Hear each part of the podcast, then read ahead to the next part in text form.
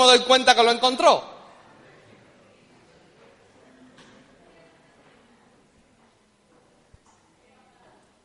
Antes de leer la palabra del Señor, quiero extenderle la bienvenida a todos vosotros en esta linda mañana. Primer domingo del año 2015. Dios te bendiga a, cada, a todos y cada uno de vosotros. Hay gente que ha subido nueva arriba, en fin, con los niños. Saludo a mi hermano Andrew, eh, desde Inglaterra, pero que él vive en el Campello. Y a su amada esposa, eh, también, gloria a Dios. Aleluya, amigos míos desde hace ya unos años, ¿eh? Por lo menos cuatro o cinco. Aleluya. Bien, pues eh, cualquier visita que esté en medio nuestro, pues le saludamos también a todos vosotros. Le quiero dar la bienvenida a David, que llegó de la Argentina. Estaba en Argentina David y regresó de viaje. Dios te bendiga, David. Aleluya. Y hay otros hermanos que todavía andan por ahí de viaje. Unos andan por ahí, gloria a Dios. Eh, estarán llegando, eh, gloria a Dios, pues sean todos bienvenidos a la casa del Señor. Amén. Voy a compartir lo que tengo en mi corazón eh, con vosotros en esta mañana. Vamos a leer la Biblia porque hay algo, mientras leía, veía algo y es lo que quiero compartiros. Mateo capítulo 2. Eh, me gustaría que se pusieran de pie para leer la Biblia. Es que no voy a leer cualquier cosa.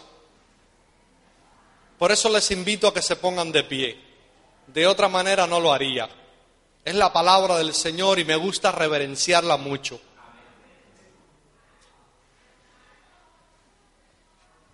Mateo capítulo 2. Cuando Jesús nació en Belén de Judea en días del rey Herodes, vinieron del oriente a Jerusalén unos magos. ¿Cuántos magos vinieron? Unos magos. Diciendo, ¿dónde está el rey de los judíos que ha nacido? Porque su estrella hemos visto en el oriente y venimos a adorarle. Oyendo esto, el rey Herodes se turbó y toda Jerusalén con él, y convocados todos los principales sacerdotes y los escribas del pueblo, les preguntó dónde había de nacer el Cristo. Ellos le dijeron, en Belén de Judea, porque así está escrito por el profeta, y tú, Belén de la tierra de Judá, no eres la más pequeña entre los príncipes de Judá, porque de ti saldrá un guiador que apacentará a mi pueblo Israel. Entonces Herodes, llamando en secreto a los magos, ¿cuántos magos eran?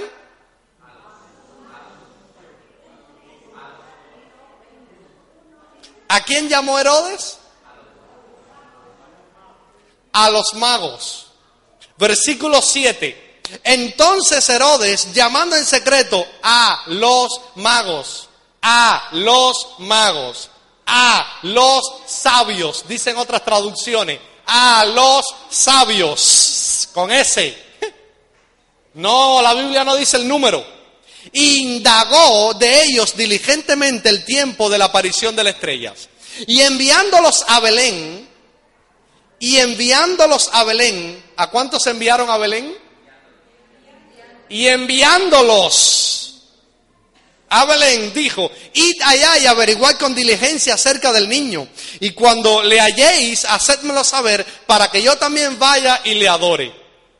Versículo 9. Ellos, di conmigo, ellos, ¿cuántos magos eran? Ellos, ellos, habiendo oído al rey, se fueron. Y he aquí la estrella que habían visto en el oriente, iba delante de ellos, no dice número, ellos, hasta que llegando se detuvo sobre donde estaba el niño. Y al ver la estrella, se regocijaron con muy grande gozo. Y al entrar en la casa, aleluya, versículo 11, uh, madre mía, qué bendición. Y al entrar en la casa, vieron al niño con su madre Y al entrar en la casa vieron al niño con su madre María. Y postrándose lo adoraron. Y abrieron sus tesoros, le ofrecieron presentes, oro, incienso y mirra. Pero siendo avisados por revelación en sueños que no volviesen a Herodes, regresaron a su tierra por otro camino. Padre Celestial, gracias Señor por haber leído tu palabra. Ella es viva, es eficaz, es más cortante que toda espada de doble filo y discierne el pensamiento del hombre. Y en esta mañana queremos, Señor, meditar en tu palabra, porque ella es viva, Señor, y hay un mensaje y un tesoro en tu palabra para nosotros hoy. Gracias, ayuda, alumbra, Dios mío, que la luz tuya alumbre a este tu pueblo en esta mañana para salir de aquí con una palabra diferente que marque el 2015. En el nombre de Jesús, amén. Usted puede sentarse en la presencia del Señor. Aleluya. Hombres sabios. De eso se trata lo que voy a compartiros en esta mañana. Hombres sabios. Si en esta mañana yo preguntase a alguien, ¿hay alguien que le apetece ser sabio? Desde luego que la respuesta es sí.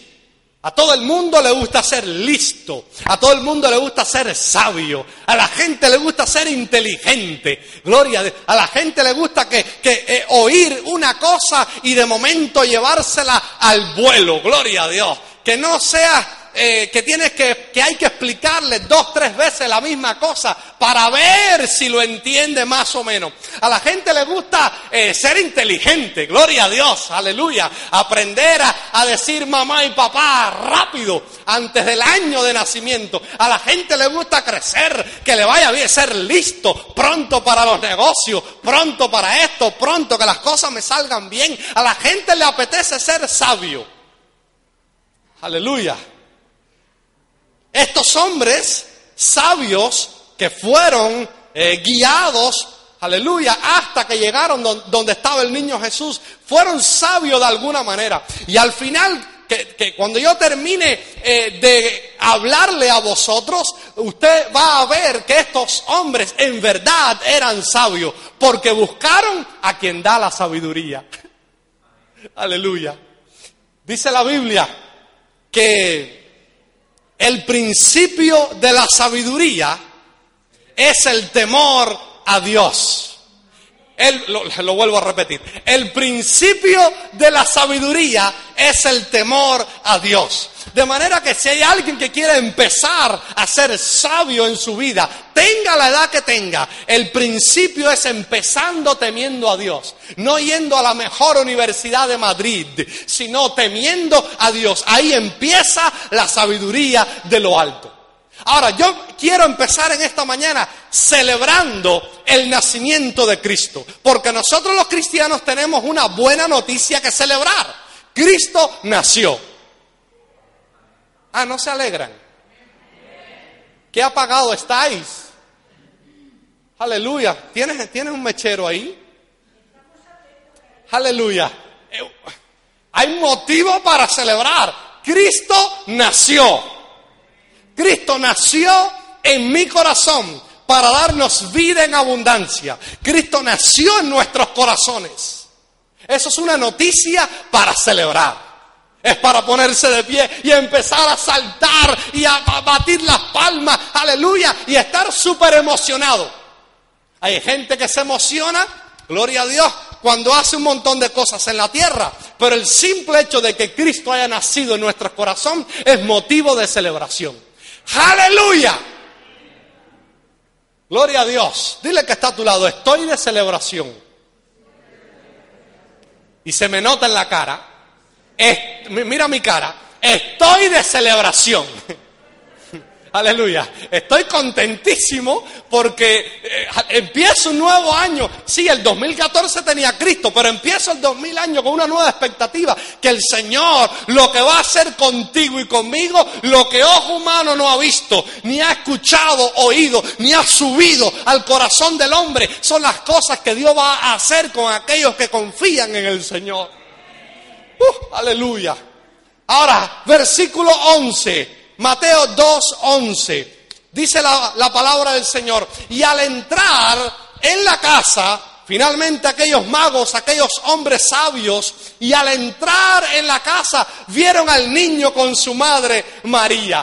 Uh, y al entrar en la casa, la Biblia enseña en el Salmo 100, verso 4, entrad por sus puertas con acción de gracias, por sus atrios con alabanza, alabadle, bendecid su nombre, porque el Señor es bueno.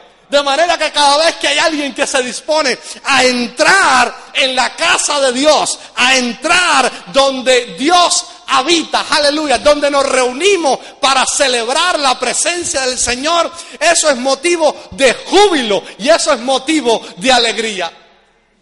Cada vez que entramos en la casa de Dios, debemos de tener una actitud de alabanza y adoración porque el Señor es bueno. Cada vez que entramos en la casa del Señor, debemos de tener a Cristo como el centro sobre el cual nuestra vida toda debe de girar. Porque cuando tú y yo entramos a la casa del Señor, yo tengo la expectativa de que Cristo está ahí. ¿Por qué tú y yo decidimos venir aquí? Porque queremos tener un encuentro con el Señor. No queremos regresar vacío. No queremos perder mi tiempo aquí. Me hubiera quedado en mi casa durmiendo. Aleluya. Con un colacao. Comiendo huevos fritos y bacon. Aleluya. Gloria a Dios. Eh, en vez de levantarme y venir por la mañana. No. vengo porque vengo a la casa de Dios. Porque quiero ver al Señor. Quiero eh, tener un encuentro con la misma presencia de Dios. Y esa es la motivación que los cristianos debemos de tener cuando venimos a la casa del Señor. ¿Qué fue lo que sucedió con estos hombres sabios o, magos? Entraron a la casa y vieron a quién? Al niño. Aleluya. Entraron a la casa. Cuando tú y yo entramos a la casa del Señor, hay que ver al Señor Jesús. Usted dirá, pero ¿Cómo? ¿Cómo? Yo estoy hablando espiritualmente. Aleluya. Porque a Dios no hay ser humano que vea a Dios con vista natural y viva. Aleluya. Porque Dios es tan grande que si un, un ojo humano lo ve, muere. Dios es espíritu. La Biblia enseña que Dios es espíritu y los que quieran adorarle hay que adorarle en espíritu y en verdad. De manera que a estos hombres sabios entraron, aleluya, a la casa y vieron al niño. Aleluya. Vale la pena regresar a la casa habiendo entrado a la casa y viendo al niño. No, me están entendiendo a ver cómo lo explico. Vale la pena haber venido a la casa de Dios y dejar mi casa personal. Vale la pena entrar a la casa de Dios y ver a Jesús, tener un encuentro con el Señor.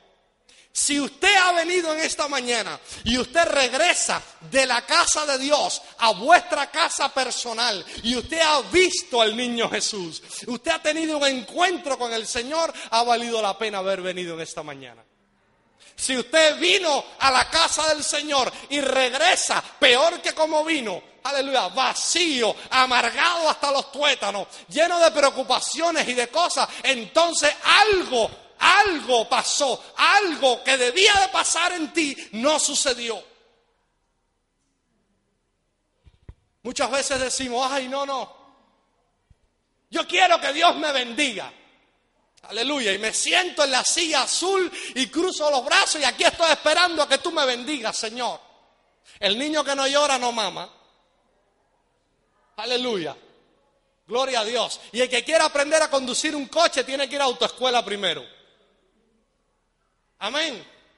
Gloria a Dios. Y muchas veces dice la Biblia, pedid, pero en la acción de pedir hay que abrir la boca. pedid y se os dará.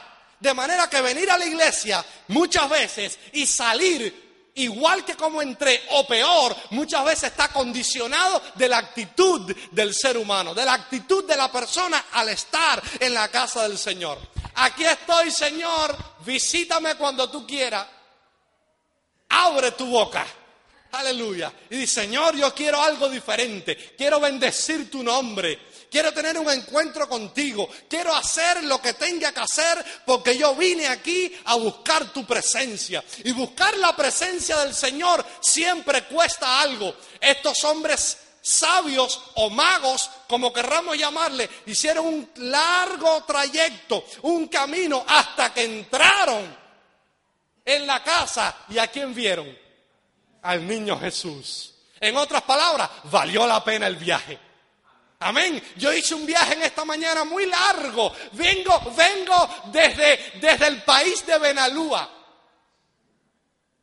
hasta el país de San Blas. Hice un trayecto largo y mi mujer me decía, estoy cansado, cariño, vamos que vamos a la casa de Dios, vale la pena, venga, vamos, vamos, vamos, hasta que llegamos. Pero llegar aquí, que no suceda nada, pues no, tiene que ver contigo y conmigo, la actitud, abrir la boca, abrir mi espíritu, tener la actitud correcta para recibir lo que Dios tiene para nosotros.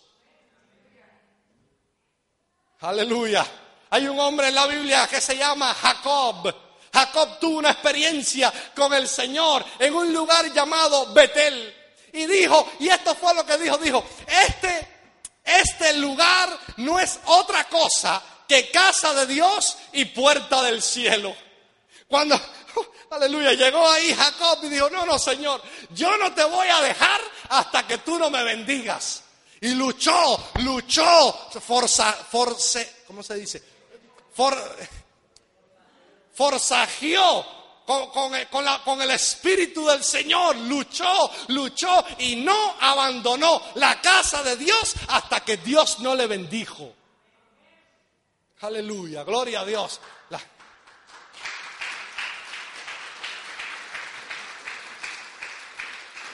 Siempre que tengamos la disposición de venir a la casa de Dios, hay que tener un encuentro con Cristo el Señor. Aleluya. Oh, sí, Señor, no me importa el viaje. No me importa lo que tenga que invertir para llegar a la casa de Dios. Sí, cuando llego hay alimento del cielo para mí. Aleluya, gloria a Dios. Santo tú eres, Señor. Yo nunca olvidaré, porque yo soy un, un chico de campo de campo y nunca olvidaré aquella experiencia. Yo vivía en el campo donde habían vacas y yo veía que una vaca siempre se iba de su corral y, se iba y metía la, cabeza por, el, por, el, alambrado del vallado y, para comer la hierba del, del, campo de al lado. Y, el dueño, y el dueño de, del, campo donde la vaca se estaba comiendo la hierba estaba enfadado porque esta, este pasto es para mi ganado, no para el ganado de, al lado. Y un día pues eh, se, enfada este hombre y, le, y, hace así y le dice, pero ¿qué está pasando? ¿Por qué? ¿Por qué? ¿Por qué la vaca esta siempre viene a comer este pasto? Y entonces el Señor de alguna manera le dio la respuesta a todo el mundo le gusta el buen pasto. Y si hay que atravesar el cuello a través de un alambrado, y si hay que andar un trayecto para comer buen pasto, la gente lo hace. Aleluya. Porque a todo el mundo le gusta estar bien alimentado. Y estar alimentado espiritualmente es una bendición. Aleluya. Venir a la casa del Señor y salir saciado. Amén.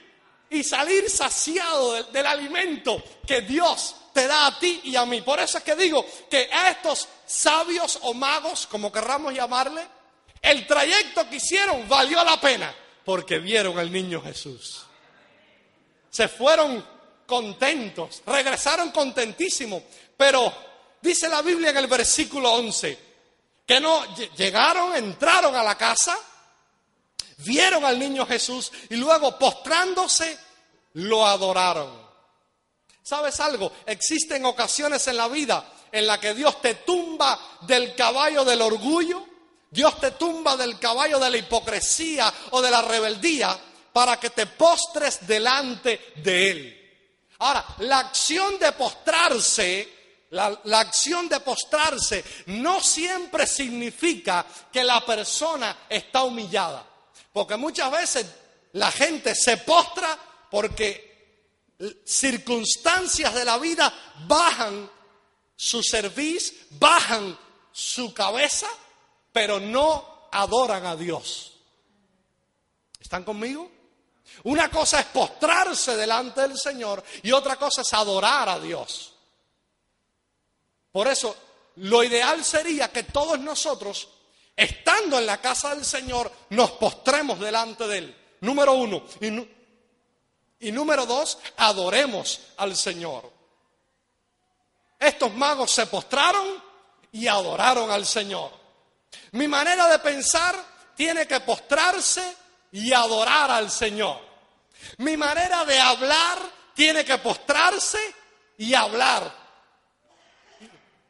Tiene que postrarse y adorar al Señor. Mi manera de ser en toda mi vida, mi manera de ser, tiene que postrarse y adorar al Señor. Aleluya. Todo en ti y en mí tiene que postrarse y adorar al Señor. Aleluya.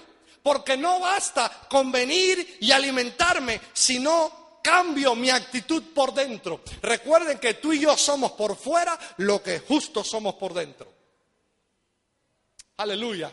Cuando se conoce a un preso de verdad es cuando él está solo, que ni las cámaras ni nadie lo está mirando. Y es cuando de verdad se comporta como es él. Pero cuando usted va a visitar a un preso, se pone muy amable, muy amable. Hola, buenas, ¿qué tal? ¿Viene a visitarme? Ay, sí, qué bien. Muy, muy protocolar.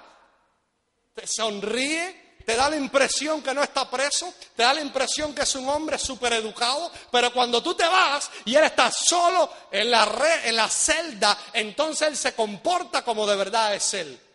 Por eso es que tú y yo tenemos que postrarnos y adorar a Dios en nuestra manera de pensar, en nuestra manera de hablar, en nuestra manera de ser. Hay que postrarse y adorar al Señor en cualquier circunstancia en que la vida me ponga. Aleluya. ¿Cómo te sientes hoy, primer domingo del 2015? Es un buen momento para reflexionar y meditar. Señor, ¿Cómo está mi relación contigo? ¿Qué he hecho bien? ¿Qué he hecho mal? ¿Cómo estoy yo trabajando en mi familia? El, el, cuidado de mis hijos. ¿Qué estoy haciendo con el don, el talento que el Señor ha puesto en mis manos? ¿Lo he enterrado o lo tengo que avivar para que tú, Señor, utilices? Aleluya, lo que me ha regalado. Y yo como pastor, en estos días que han pasado he pensado mucho, Padre, ¿qué estoy haciendo mal? Señor, háblame, revélame. Yo no me lo sé todo, todo no, no sé nada. Necesito de ti, Señor. ¿Qué estoy haciendo mal? ¿Qué estoy haciendo bien? ¿A dónde tú quieres llevar a la iglesia, Dios mío? Aleluya. Padre, arranca de mí toda religiosidad, toda todo espíritu de religión y que yo pueda guiar a tu pueblo, Dios mío, eh, sin rutina. Aleluya. A, la luz de tu palabra, porque tú eres espíritu, tú eres vida. Y pensaba, sí pensaba, gloria a Dios, eh, como ministerio, como pastor, y pensaba como familia también. Padre, ¿qué yo estoy haciendo bien? He herido a mi mujer, estoy haciendo algo que no le está agradando a mi mujer, Señor. Gloria a Dios. ¿Qué estoy haciendo, Padre? ¿Tendré que involucrarme más en la cocina o, menos en la cocina? Eh, ¿Tirar más la bolsa de la basura o no? ¿Qué estoy haciendo más? ¿Qué estoy haciendo menos, Señor? ¿Me enfado muy a menudo o no? ¿O, qué estoy haciendo, Señor? Y, y meditaba y meditaba. Aleluya. Porque yo quiero postrarme delante del Señor y quiero adorarle también. Aleluya. Cualquier área en tu vida que no esté agradando al Señor, tienes que postrarte y agradarle a Él 100%. Luego, luego estos hombres sabios de los cuales estamos hablando en esta mañana, o, magos, hicieron algo que a mí me impacta mucho. Dice versículo 11, Versículo 11. Y al entrar en la casa vieron al niño con su madre María y postrándose lo adoraron. ¿Y luego qué hicieron? Y luego los magos, abriendo sus tesoros, le ofrecieron presentes, oro, incienso y mirra. Por ahora yo quiero haceros una pregunta en esta mañana. ¿Qué tesoro de valor te apetece darle al Señor? ¿Qué tesoro de valor os apetece darle al Señor? Porque al Señor siempre hay que darle cosas que nos cuestan. Aleluya. Al Señor, voy a, lo repito, al Señor hay que darle cosas que nos cuesten. Por ejemplo, el tiempo. Tiempo que invierto en el Señor en mi vida personal. ¿Cómo soy? ¿Cómo yo utilizo mi tiempo personal? ¿Cómo yo vivo? ¿Cómo yo empleo el tiempo en mi vida? ¿Cómo yo me desplazo? ¿Cuántas horas yo dedico viendo tele? ¿Cuántas horas yo dedico invirtiendo en mi familia? ¿Cuántas horas yo invierto leyendo la Biblia o orando? ¿Cuánto tiempo yo invierto? Tiempo, tiempo que invierto. Aleluya. Gloria a Dios. Es para que usted medite conmigo en esta mañana. El tiempo, aleluya. Hay, hay que darle a Dios cosas que nos cuesten. Y una de las cosas importantes de la vida es el tiempo. Para todos nosotros el día tiene 24 horas. Casi siempre nos tiramos entre 7 y 8 horas durmiendo. ¿A que sí? Nadie dice amén. 7, 7, 8 horas durmiendo. Luego de tele, de tele que no te cuente. De tele, de media, de media, la gente se tira mirando tele, no sé cuánto. Luego después, 30 minutos o una hora comida, otra hora de cena y van sumando. Y luego después no queda tiempo para el Señor, que aleluya, que es a quien tú y yo debemos redimir nuestro tiempo y adorarle a Él al final, cuando ya estoy bostezando, me estoy quedando durmiendo, le digo, Señor, Salmo 3, en paz me acostaré y así mismo dormiré porque solo tú Jehová me hace dormir confiado. Amén. Puf. El tiempo. Eso es lo que le dan muchas veces al Señor. La sobra del tiempo. Aleluya. Cuando usted se levanta en el día, que tu despertar sea una alabanza. Que tus primeros minutos del día, cuando te despierta, tu despertar sea Cristo. Tu dormir sea Cristo. Tu sueño sea el Señor. Tu trabajo es el Señor. Tiempo. Pero dedica tu tiempo. ¿Hay tiempo para trabajar? Hay tiempo para todo. Dice la Biblia que todo lo que se quiere bajo el cielo tiene su tiempo. Pero el tiempo es importante que tú te esfuerces, aleluya, y le des a Dios de lo que te duele. Quitarte tu tiempo y darle un poco de tu tiempo al Señor. Mira de la cara que está a tu lado y dile tiempo. Tiempo. Dile, díselo, dile, no pierdas tiempo. Aleluya. No, alguien necesita escuchar esto en esta mañana. No pierdas tiempo. A Dios hay que darle cosas que nos cuesten el tiempo. Porque claro, tiempo, tiempo. Aleluya, estamos aquí en la iglesia siempre dos horas, de 11 a 2 de la tarde aproximadamente. Pero hay quien no llega a las 11, hay quien llega a las 12. Y a la una se quiere ir, es el primero que se va. tiempo, tiempo, gloria a Dios. ¿Están conmigo? Tiempo y el tiempo le cuesta. A Dios tienes que darle cosas que te cuesten. Uy, qué frío hay levantarse temprano para ir a la iglesia. Tiempo me cuesta. Gloria a Dios. Número dos, estilo de vida. Aleluya. Número dos, estilo de vida. Me cuesta. Hay gente que dice, no, yo creo, yo, le creo al Señor, yo confío en Dios, de verdad, hermano, mira, mira mis lágrimas, mira, que yo, mira, mira, mira, la piel se me pone de gallina, mira, yo confío en el Señor, pero no estoy dispuesto a cambiar mi estilo de vida. A Dios hay que darle de lo que cueste. Y estos magos, cuando entraron a la casa y vieron al niño Jesús, no le dieron cosas light como la Coca-Cola, le dieron cosas que le costaban. Oro en aquel tiempo costaba y en, este tiempo, ah, no cuesta. Oro, incienso, que tenía tremendo valor en aquel tiempo y mirra. Gloria a Dios. Estos hombres sabios le dieron al Señor cosas que le costaban. Y el estilo de vida tuyo y mío, pues también nos cuesta. Me cuesta cambiar de ser un mentiroso a hablar verdad. Uy, me cuesta de ser un chismoso hablar lo que tengo que hablar y callarme la boca. Para eso tenemos dos orejas, para oír más que lo que hablamos, porque para eso hay una sola boca. Aleluya. Gloria a Dios. Para eso hay dos ojos y dos orejas y dos cejas para mirar así y decir, uh, pero cállate la boca.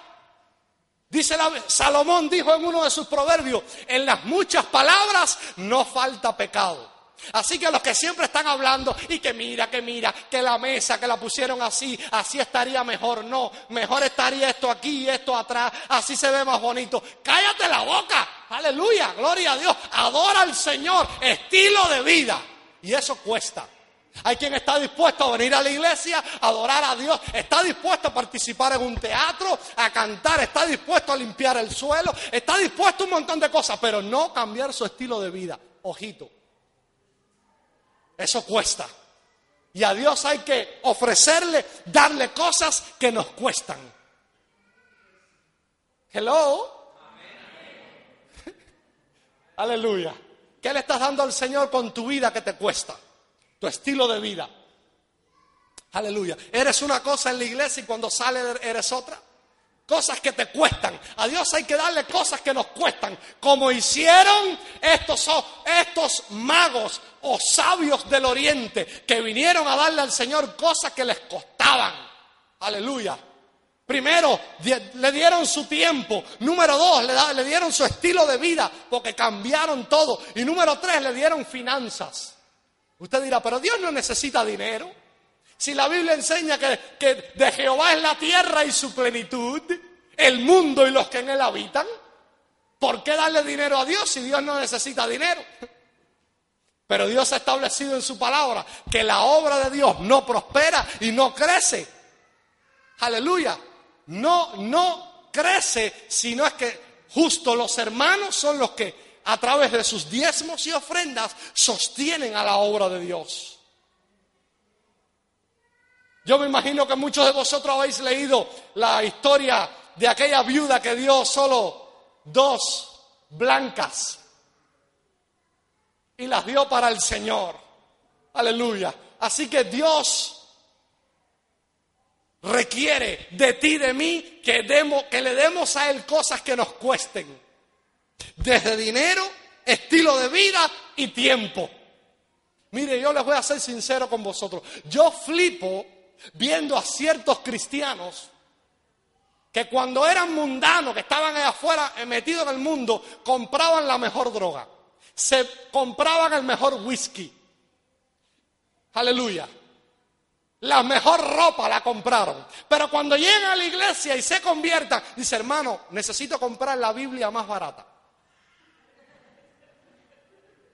Hermano, pero ¿por qué? Mira, hay de varios tipos. No, no, no, no, la más barata. La más barata. Pasan de lo sublime a lo, a ¿Cómo es que se dice eso? Van de... no, hay equilibrio.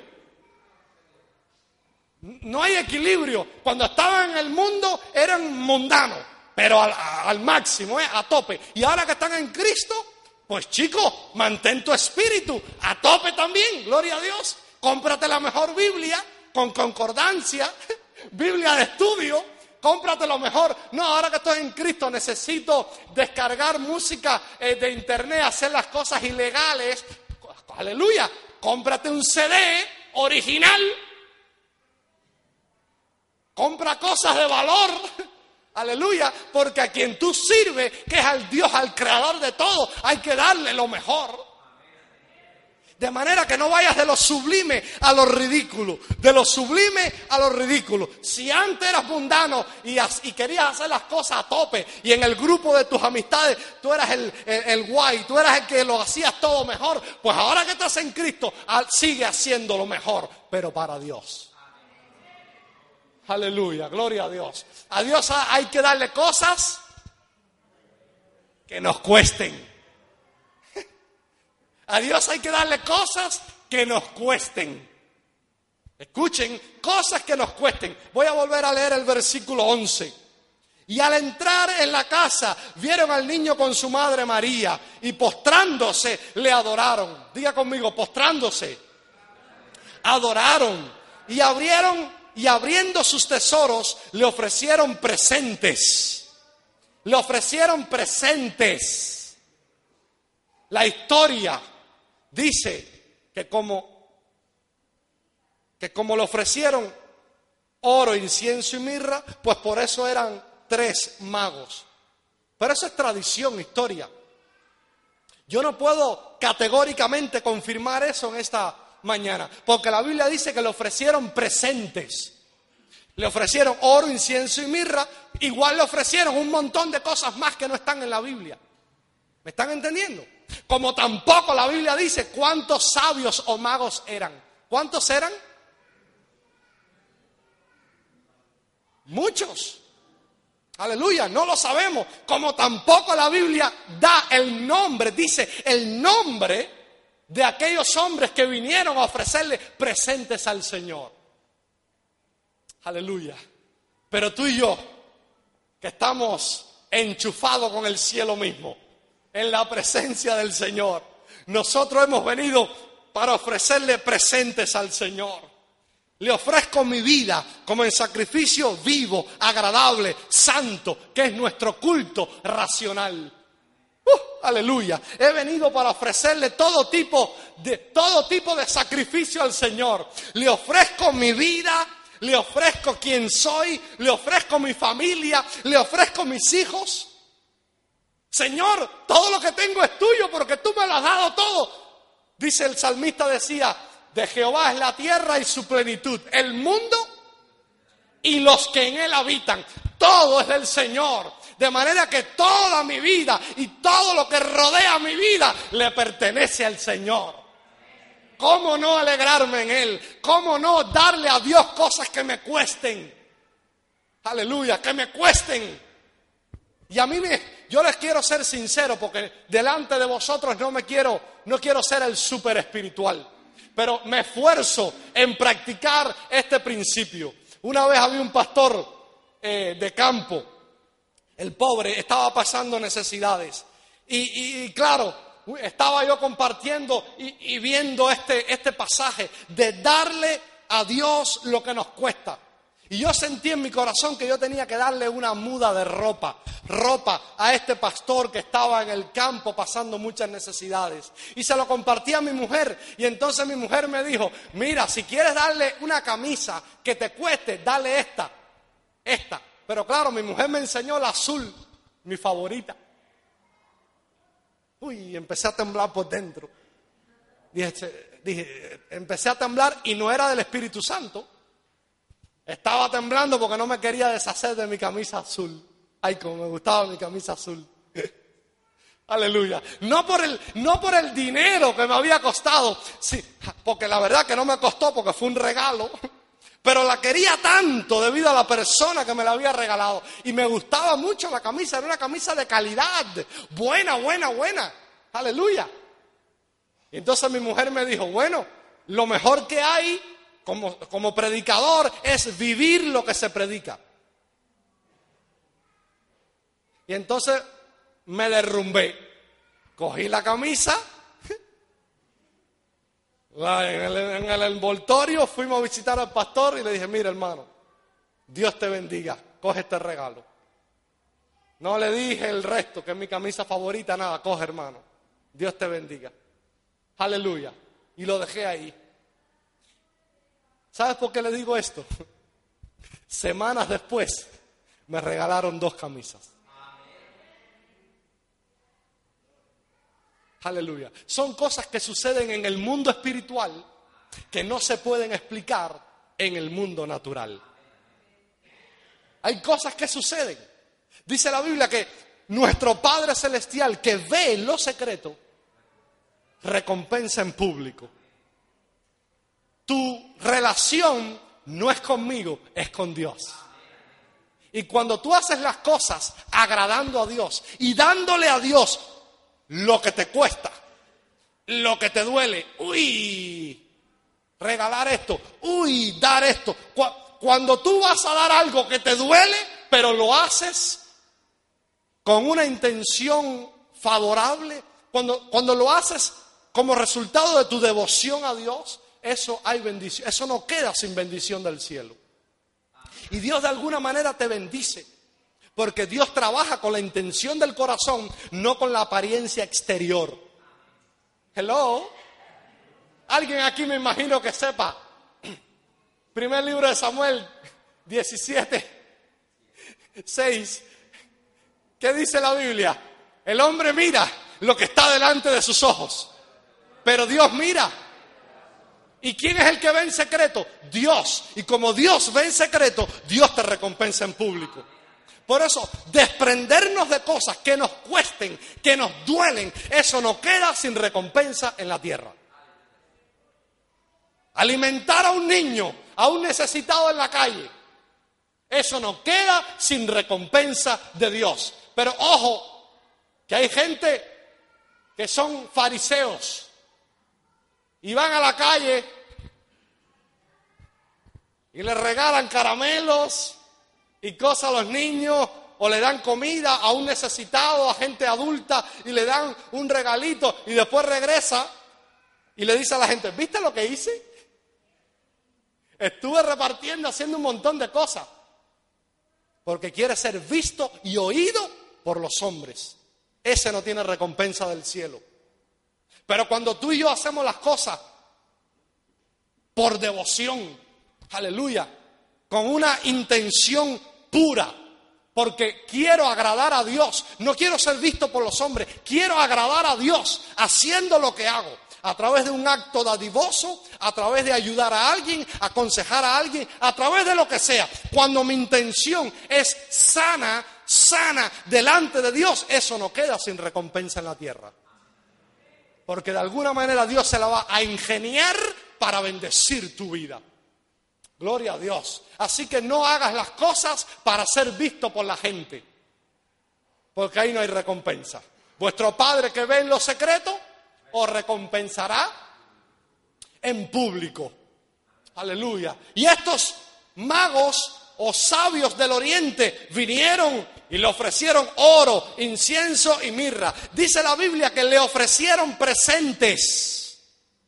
Presentes. No sabemos si fue un camello, un camello, porque el camello en aquel tiempo era el Mercedes-Benz de hoy.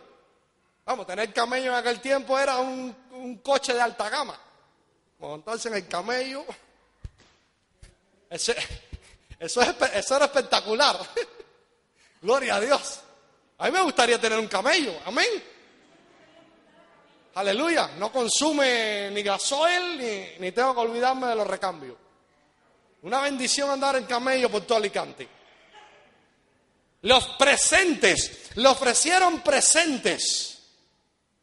Aleluya. Cosas que le costaron. Ahora mire, resumiendo, hay cinco cualidades que podemos ver en estos eh, magos al acercarse al niño Jesús.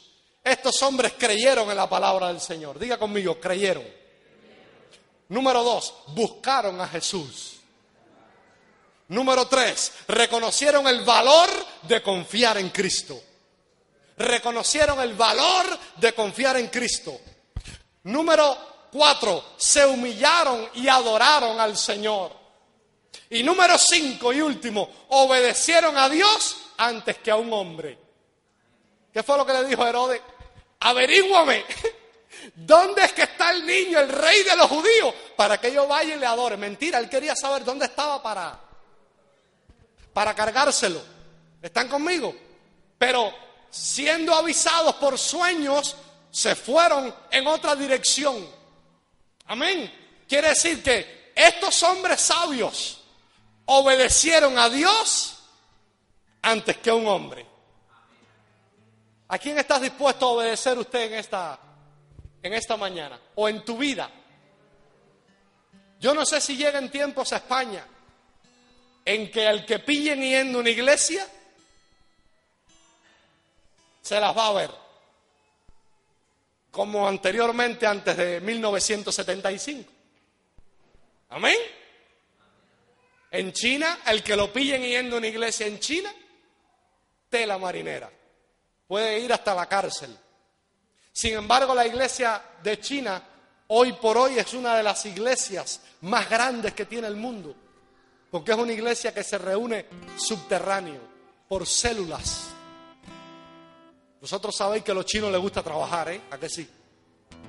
Son muy constantes. Y se reúnen y se están convirtiendo un montón de chinos. Aleluya. Miles de miles de miles de, de chinos cristianos. Aleluya. Pero tú y yo tenemos que tener esta mentalidad de, que estamos aquí en la casa del Señor prefiriendo obedecer a Dios que antes a un hombre. Nos decantamos por el Señor y no por un hombre. Queremos creer la palabra del Señor, queremos buscar a Jesús, reconocer el valor de confiar en Cristo, humillarnos y adorar al Señor y obedecer a Dios antes que a cualquier hombre. Magos presentes y la importancia de estar en la casa del Señor. Ponte de pie conmigo, iglesia, por favor. Aleluya. Gracias, gracias, gracias. Levanta tu mano al cielo. Si te apetece, repite conmigo en voz alta, Señor, gracias por este día. Este nuevo año quiero disfrutar tu bendición. Ayúdame a acercarme a ti sobrenaturalmente y dejar a un lado todo prejuicio, todo lo que me impide o molesta que yo crezca contigo. En el nombre de Jesús. Alguien dice amén. Dale un fuerte aplauso al Señor.